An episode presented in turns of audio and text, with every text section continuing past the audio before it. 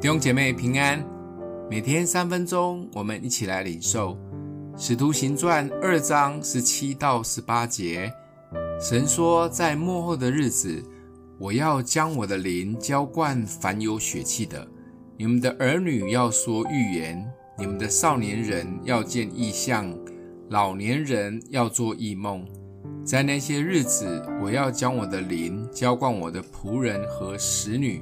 他们就要说预言。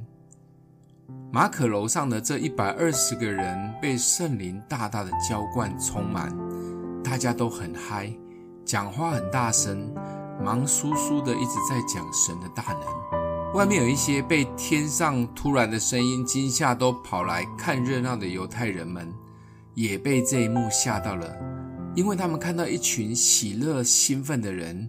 更惊讶的是，明明他们都只是加利利人，但竟可以说出许多不同乡镇国家的语言。这群犹太群众都议论纷纷地说：“他们是不是喝醉了才这么嗨？”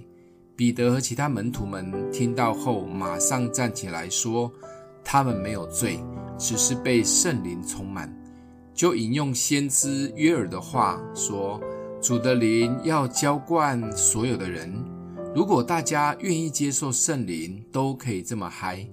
彼得很激动地讲了一篇感人的道，现场圣灵大大的动工。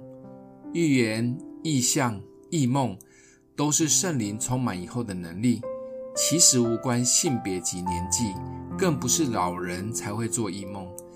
圣灵充满及浇灌，也被比喻好像是新酒浇灌。当然也有几种状况是圣灵无法充满的。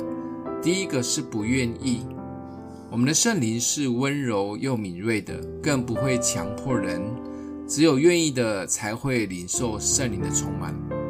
第二种是太满了，想想新的好酒要倒入酒囊中，但如果酒袋早就已经装了有的没有的水跟液体，甚至有一些是脏的。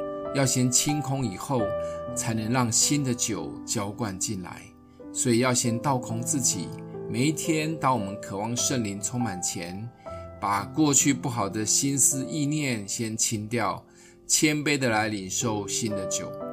最后一点小小的提醒是：酒袋一阵子要换一下，要常常更新我们自己的心思意念，扩张自己的信心，让酒袋大一点、新一点。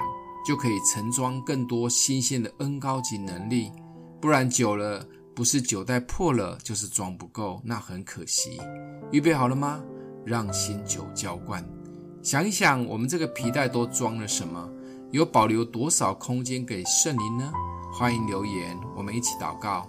阿们的父，帮助我们更深的渴慕圣灵，也让我们常常倒空旧的思维及心思意念。